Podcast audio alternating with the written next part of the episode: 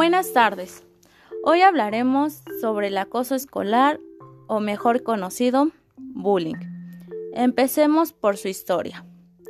Este nombre lo creó en 1993 el, psicólogo escandinavo de la Universidad de Noruega, a partir de estudios sistemáticos realizados en los años 70 del pasado siglo XX. Todo esto sobre el suicidio de algunos adolescentes. Escandinavo es el psicólogo que lleva más años estudiando el fenómeno bullying.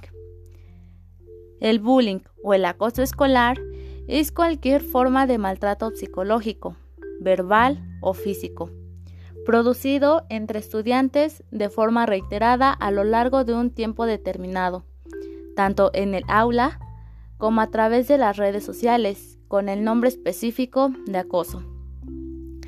Existen diversas formas de bullying. Entre ellas está el bullying físico. El bullying físico es el tipo de acoso más común entre los jóvenes. También está el bullying psicológico, verbal, sexual, social y cibernético.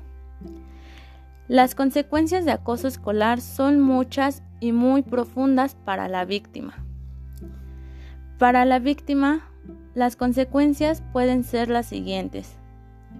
Baja autoestima, actitudes pasivas, trastornos emocionales, problemas psicosomáticos, pérdida de interés por los estudios, aparición de trastornos fóbicos, sentimientos de culpabilidad, baja satisfacción familiar, manifestaciones neuróticas, neuróticas y de ira. También están las consecuencias para el agresor, que pueden ser falta de control, muestra de autoridad exagerada, relaciones sociales y familiares problemáticas, pérdida de interés por los estudios y fracaso escolar. En México, hay más de 40 millones de estudiantes en nivel básico. De estos, el bullying ha afectado a más del 50%.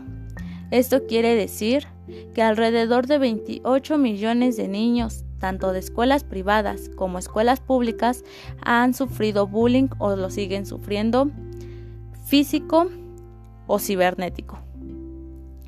El bullying afecta a la víctima mentalmente y psicológicamente. Esto debe de ser tratado con un especialista. Esto sería todo por el día de hoy y muchas gracias.